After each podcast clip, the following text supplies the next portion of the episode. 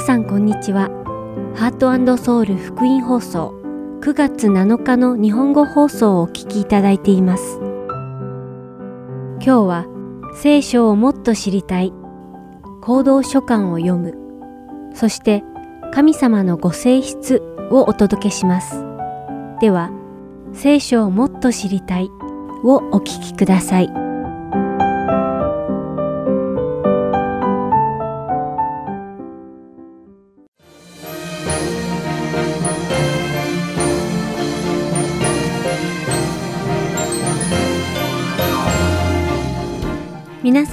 ちは。聖書をもっと知りたいのお時間です。お相手はダイヤモンド優子がお送りいたします。早速今日の質問です。聖霊様とは誰ですか？また何をしておられるのですか？というのが今日の質問です。皆さんは父、子、聖霊という言葉を聞いたことがありますか？キリスト教では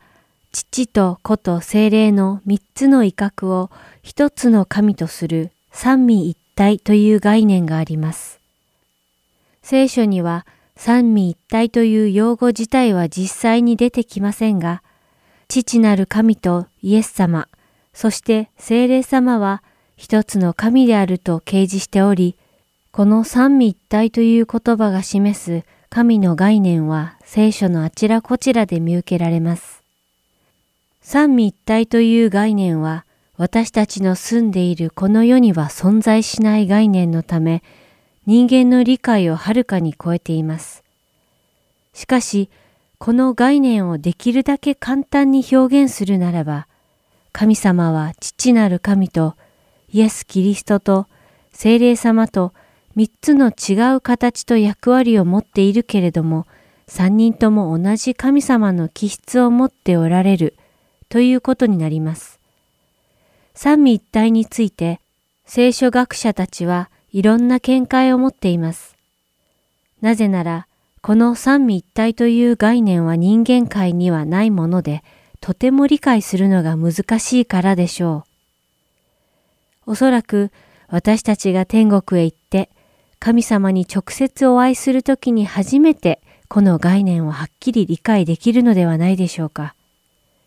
ですから今日の質問である聖霊様とは誰でどんなことをされるのかについて聖書を通して学んでみましょう。イエス様は自ら弟子たちに聖霊様について説明をされています。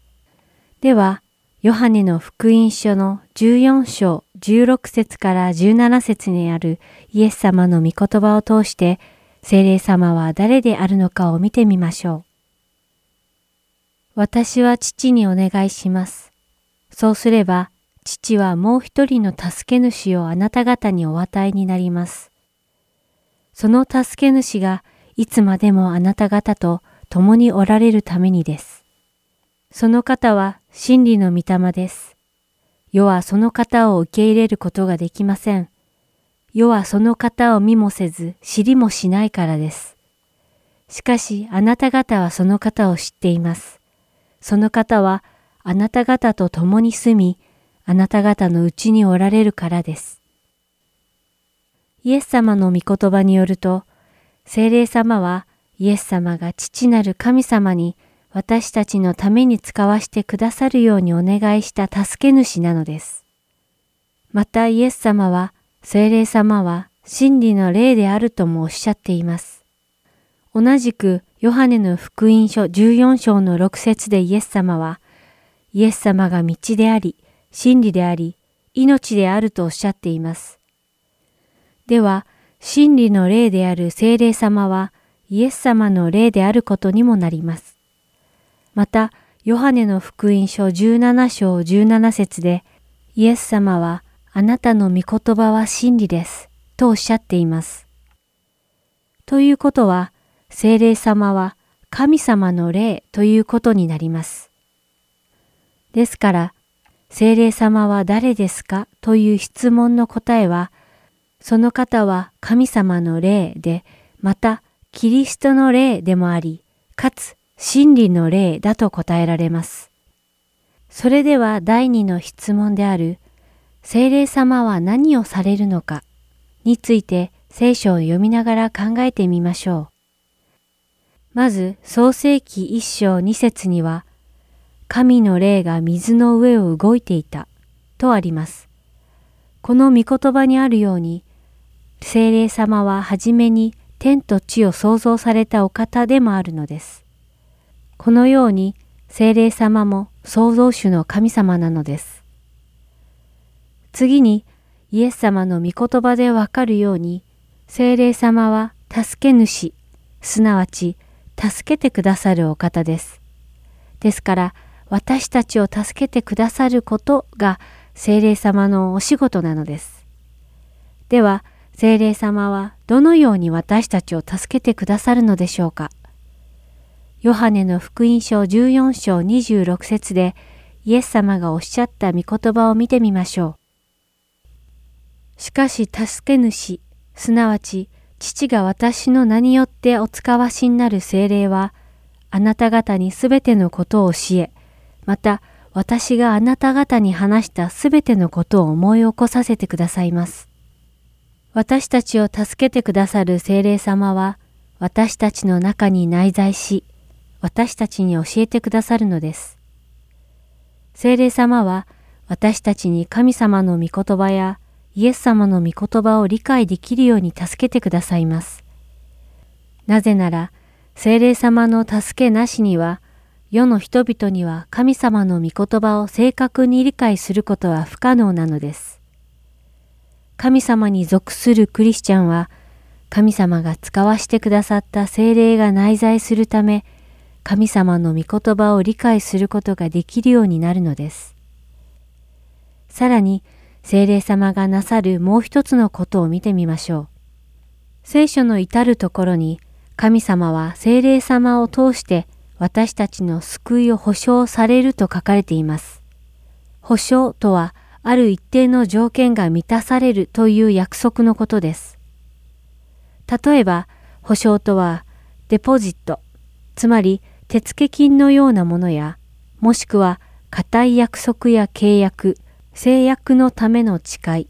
宣誓のようなものです。例えば、私がアパートの賃貸契約をするとします。すると不動産屋の担当の人は大抵、私に手付金を支払うように要求してくるでしょう。その手付金によって、私はそのアパートの契約を必ず守ると宣言しているのです。人が手付金を払うときには、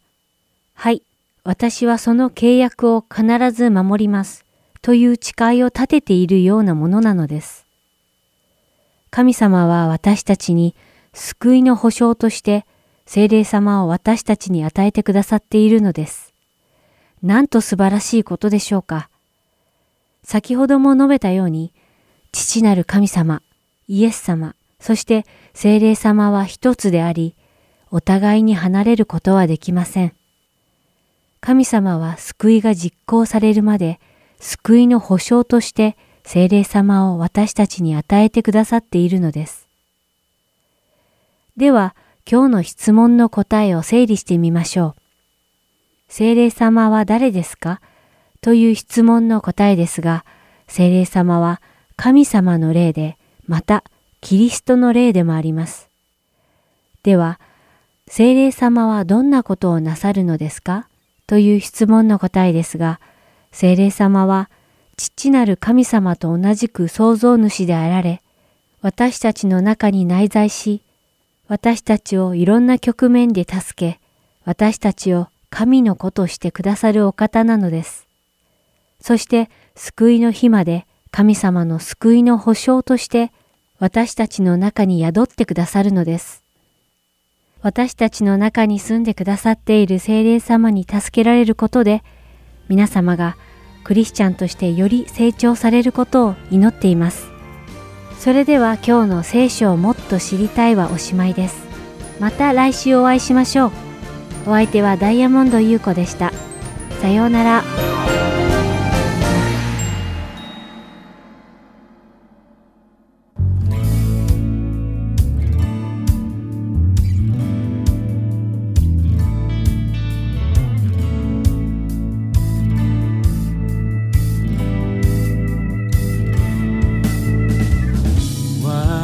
私の罪のため差し通され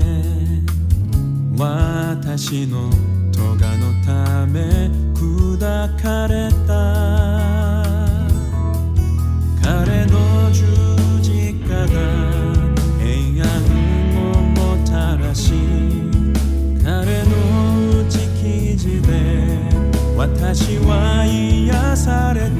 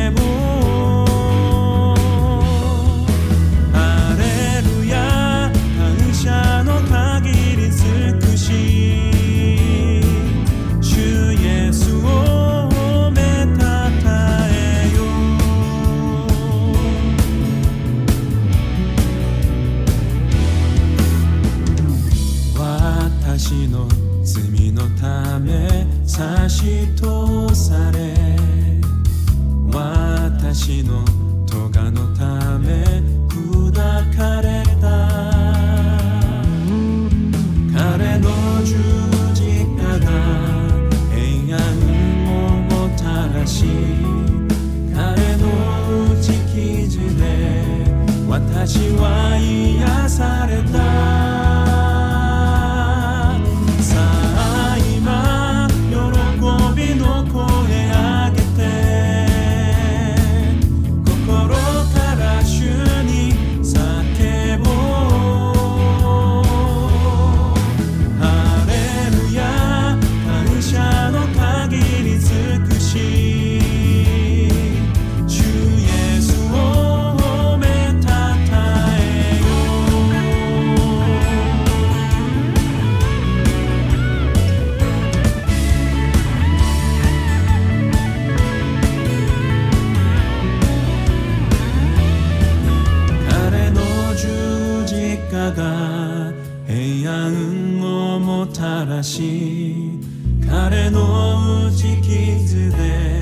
私は癒された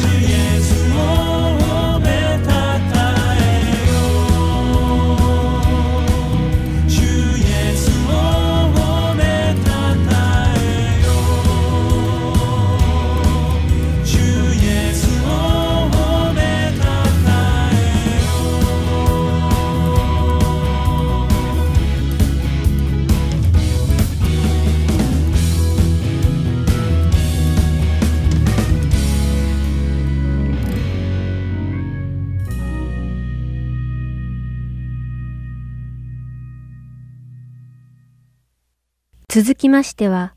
行動書簡を読むをお聞きください。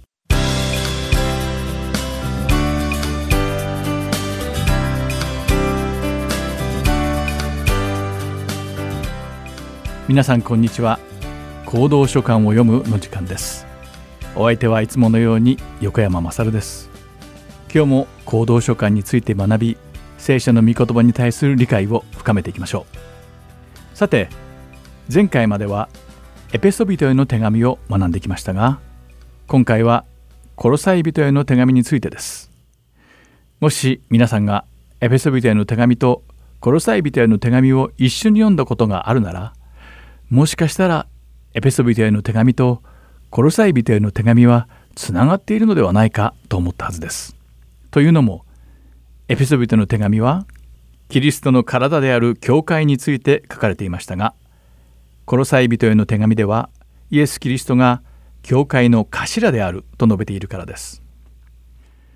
聖書学者たちによるとエペソビトへの手紙とコロサイ人への手紙は西暦62年頃にパウロがローマの監獄に収監されていた時に書かれたのではないかと言われています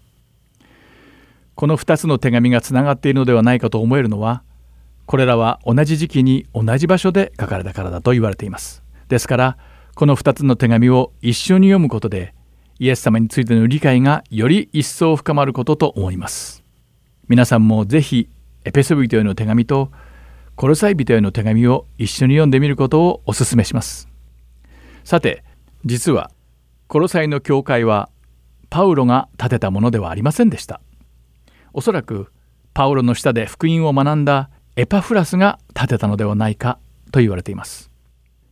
聖書学者たちはエパフラスはパウロがツラノの行動で教えていた2年の間パウロに指示していたのではないかと考えています。ちょうどコロサイ人への手紙が書かれた時期にエパフラスはコロサイで宣教をしておりその時にエパフラスはパウロがローマに収監されていることを知ったのですそしてエパフラスはローマにいるパウロを訪ねコロサイで何が起きているのかを全部話したのです。その話によってパウロはコロサイにはイエス様の教えを間違って信じているクリスチャンたちがいることを知り彼らにイエス様について正しく説明し間違って広まってしまった福音を正さなくてはいけないと感じたのです。では一部のコロサイ人たちが信じていた間違った福音とは一体どんなものだったのでしょうか？これを知るにはまずパウロの時代のコロサイの文化について知らなければなりません。かつてコロサイは東西を結ぶ交通の重要な拠点で交易が盛んな都市でした。またこの地は小アジアからシリアに行く途中の戦略的な拠点でもありました。旧約聖書の時代からすでに始まっていたコロサイでの盛んな交易はこの地にたくさんの人を集めました。またそのおかげでこの町は富にあふれていたのです。当時コロサイで取引されていたのは主に羊毛と羊毛の加工製品でした。当然このように多様な人々が住む町にはたくさんの神々と偶像がこの地に持ち込まれることになります。さまざまな宗教やギリシャ哲学ギリシャおよびローマ神話の偶像と並び世界中から来た偶像がこの町にはあふれていたのです。そのためコロサイにはいろいろな思想や宗教が混在しシンクレティズムと呼ばれる複数の思想や宗教を複合した考えが蔓延していました肉体は罪で霊は善と考えるグノーシス主義をはじめ禁欲主義そしてグノーシス主義から派生した快楽主義またユダヤ教と融合した奇妙なキリスト教やキリスト教原理主義神秘主義果ては天使崇拝に至るまで埋挙にいとまがないほどでした。このようにいろいろな異端の考えや教えが混在しはびこっていた殺さいでしたがその中でもひときわ大きな存在がグノーシス主義でした。先日のようにこの思想は肉体を悪とし霊を善と考えておりまたグノーシスとはギリシャ語で知識を意味していました。そしてこの思想は救いを得るためにはキリストへの信仰だけではなく神秘の知識が必要だと教えていたのです。このキリスト教の教えとは全く異なる異質なグノーシス主義にコロサイに住む多くの人々が傾倒していたのです。またこの都市には多くのユダヤ人が住みこの都市に対する影響力を持っていました。彼らは自分たちの主義を守って生きており初期のキリスト教は多くのユダヤ教の神殿から発生していたことを考えるとユダヤ人たちが教会に与えていた影響も大きかったのではないかと推測できます。ちなみにガラテヤの教会に宛てて書かれた行動書簡を見てみるとここでもパウロがユダヤ人たちによって歪められてしまった福音と対峙しなくてはならなかったことがわかります。普通であればコロサイの教会も全く同じ問題に直面するのが当然の流れに思えます。またそれを裏付けるかのようにコロサイ人への手紙には割礼やユダヤの立法に従った食べ物飲み物また祭りや安息日について書かれています。これによってコロサイの教会にはユダヤの立法やしきたりを強要していた人たちが少なからずいたことがわかります。実はコロサイの教会にいた偽の教師たちがこのような大きな問題を引き起こしていたのです。彼らはイエス様は神様ではないので救いを与えるのには不十分であると教えていました。そして祭日や立法に定められた食べ物や飲み物に関する厳しい制約などのユダヤ教のしきたりに従うことを強要していたのです。さらにこの偽の教師たちは天使崇拝と謙遜をも強要していました。さらに悪いことにこの教えによってコロサイのクリスチャンたちはイエス様を捨てようとさえしていたのです。こういった切羽詰まった理由で通常の挨拶の後にパウロはこの手紙をイエス・キリストとは何であるのかそしてキリストにある私たちのアイデンティティとはどういうものであるのかの説明で始めています。また当時のコロサイ人は奥義の知識を求めようというグノーシス主義に大きく影響を受けていたのでパウロはイエス様は神様の奥義でありイエス様こそ私たちが探し求めてたどり着かなくてはならない真理であるとも述べています。教会存続の危機を招いている間違った教えを捨てて神様が明かされた奥義であるイエス・キリストを仰ぎ見なさいと熱心に進めているのです。またコロサイの教会の人々を混乱させていた教えには霊的な体験を求める神秘主義がありました。そして天使崇拝はグノーシス主義の全くありがたくない産物でした。この主義は物理的なものは全て悪でありそして私たちの肉体も物理的なものであるために悪であるというものでした。ということは善であり汚れのない神様が悪である私たちの体から発せられた祈りの声を聞いてくださることは不可能になります。そこで霊的に汚れのない無垢な天使のような存在たちに私たちの祈りを神様に届けてもらう必要があるというのです。そうすることで神様は私たちの祈りにいち早く応えてくださるという教えなのです。これらの奇妙な異端の教えは当時すごいスピードで広まっていったのです。パウロは虚偽の謙遜と天使崇拝についての見解をコロサイ人への手紙の第2章の18節で述べています。コロサイ人たちは哲学や空虚な嘘や人間のしきたりや稚拙な学問を教える偽の教師たちに騙されておりこのような偽の福音は神様の救いをもたらすための何の足しにもならないと諭しています。そして十字架の上で流されたキリストの血によって全うされたイエス様の完璧な救いの福音に対する信仰に固く立つことを強く要請しています。次にコロサイ人の手紙第3章と4章でパウロはコロサイのクリスチャンたちにイエス・キリストにあってどのように生きたらよいのかを教えています。家や仕事場そして教会において彼らが取るべき行動や生き方を見本を示して教えています。また彼らに霊的に目覚め神様に祈り常に感謝をして暮らしなさいと要請しています。パウロは私たちが福音を伝えられるように神様が門を開いてくださりキリストの奥義と真理を伝えられるように祈ってくださいとお願いしまた私たちがクリスチャンではない人たちに対して懸命に対処し与えられた機会を十分に生かして福音を伝えるように奨励しているのです。最後にパウロは数人の教会のしもべたちを指名していくつかの指示を残しています。その中の一人にオネシモと呼ばれる人物がいます。この人物は私たちが次回学ぶピレモンへの手紙に関係しています。コロサイ人への手紙は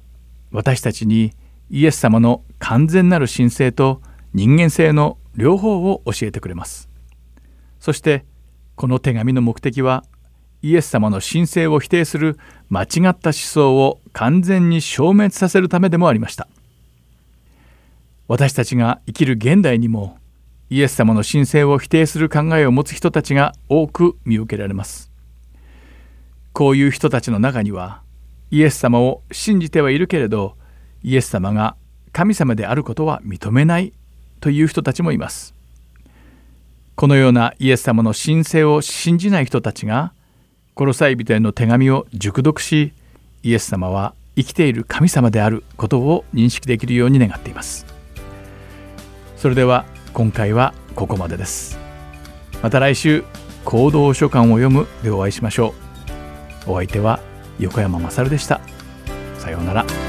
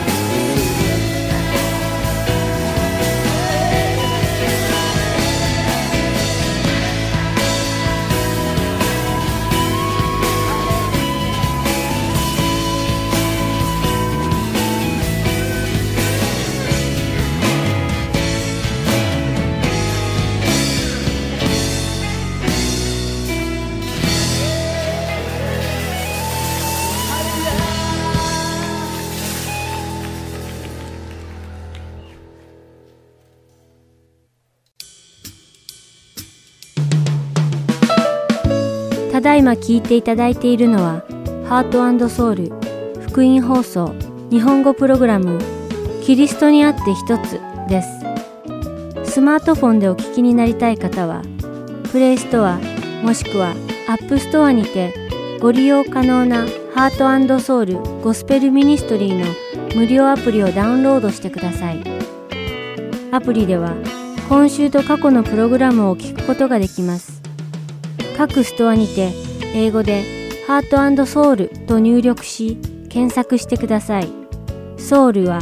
韓国のソウルの綴りとなりますのでお間違いのないようにご注意ください。また、すべての放送プログラムをポッドキャストでも聞くことが可能になりました。英語でハートソウルジャパニーズと検索し、お聞きになりたいプログラムをダウンロードしてお聞きください。もし質問がございましたら、heartandsoul.org.gmail.com heartandseoul.org.gmail.com までメールでお知らせください。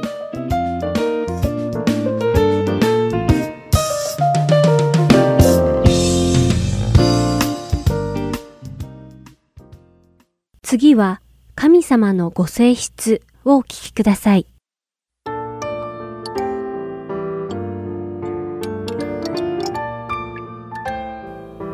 皆さんこんにちは。神様のご性質の時間です。お相手は横山幸子です。今日も一緒に神様のご性質について学んでいきましょう。さて今回学ぶ神様のご性質は誠実です。英語で誠実または忠実を意味する faithful という言葉の定義をマリアム・ウェブスター辞典で見てみましょう。そこには誠実とは真実かつ絶え間のない支援や忠義を示すことまたは信頼するに値する約束を守ることとあります。この誠実を意味する faithful という言葉はニューアメリカンスタンダード訳聖書の中で72節の中に75回出てきています。まず、新明記の第7章から見ていきましょう。ここでモーセはイスラエルのために十回について語った後約束の地での生活はどのようなものになるのかそしてその地に住んでいる民との接触を避けなければならないことを述べています。イスラエルの民は神聖であるため神様が愛してくださり祖先との誓いを守ってくださるのだとモーセは神に言い聞かせています。新明記の第9章には、あなたは知っているのだ。あなたの神、主だけが神であり、誠実なる神である。主を愛し、主の命令を守る者には、恵みの契約を仙台までも守られる。と書かれています。旧約聖書においても、神様は常に神様の命令に従っている誠実な人々の面倒を見てくださっています。詩篇の31編23節でダビデはすべて主の生徒たちを主を愛し祭れ主は誠実なるものを保たれるが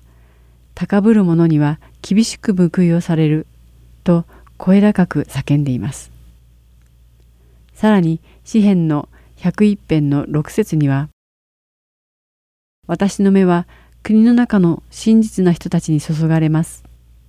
彼らが私と共に住むために全き道を歩む者は私に仕えます。とあります。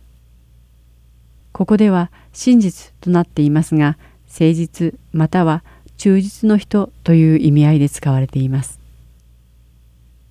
さて、今度は新約聖書を見てみましょう。イエス様は神様に忠実であることについていくつかのお話をしておられます。マタイの福音書第25章に出てくるタラントに関する例え話の中の21節と23節ではタラントを増やした2人のしもべに関して書かれておりそこにはよくやった。良い忠実なしもべだ。あなたはわずかなものに忠実だったから、私はあなたにたくさんのものを任せよう。主人の喜びを共に喜んでくれ。とあります。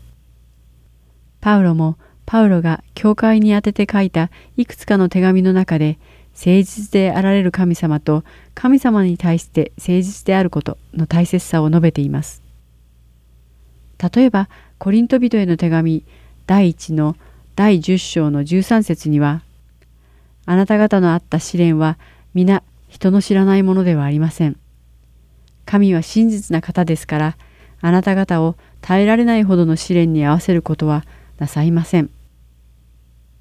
むしろ耐えられるように試練とともに脱出の道も備えてくださいます。とあります。ここでも真実という表現が使われていますが、意味としては忠実、誠実を表しています。エペソビトへの手紙、そしてコロサイ人への手紙においても、パウロは神様に対して忠実であることを書いています。エペソビトへの手紙第一章の一節でパウロは神の御心によるキリストイエスの使徒パウロからキリストイエスにある忠実なエペソの生徒たちへという書き出しで手紙を始めています。一方、テサロニケ人への手紙では第一と第二ともに神様の誠実さについて述べています。テサロニケ人への手紙第2の第3章3節には、しかし、主は真実な方ですから、あなた方を強くし、悪いものから守ってくださいます。とあります。ここでも真実という言葉が使われていますが、意味合いは誠実、忠実です。ヨハネの黙示録にも誠実、忠実を意味する言葉は8回も出てきます。ヨハネの黙示録第19章の11節でヨハネはまた私は開かれた天を見た。見よ、白い馬がいる。それに乗った方は忠実また真実と呼ばれる方であり義をもって裁きをし戦いをされると書いています。さらに第21章の5節にはすると、御座についておられる方が言われた。見よ、私はすべてを新しくする。また言われた。書き記せ。これらの言葉は信ずべきものであり、真実である。とあります。ここで使われている信ずべきものという表現は、誠実、忠実であるという意味合いを持っています。神様は誠実なお方です。神様はご自分の御言葉やお約束に対して忠実であられます。ですから私たちも神様への賛美や礼拝、神様と神様の御国のために私たちがしなくてはならない働きに対して忠実であるべきなのです。神様は皆さんにどのように誠実さを示してくださったのでしょうか。皆さんの成功体験、あるいは失敗を通してだったかもしれません。振り返ってみてください。そして今度は皆さんが神様に対して忠実であったかどうかを振り返ってみましょう。今回も最後までお付き合いいただきありがとうございました。また次回、神様のご性質でお会いしましょう。お相手は横山幸子でした。さようなら。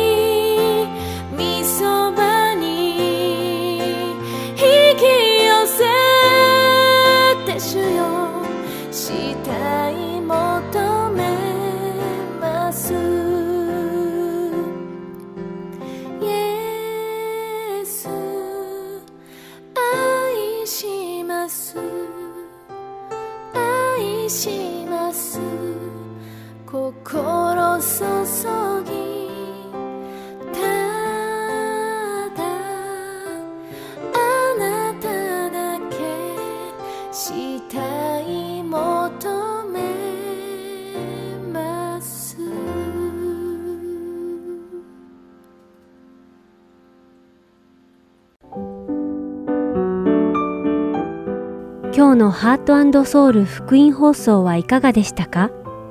最後までお付き合いくださりありがとうございました。また来週お会いしましょう。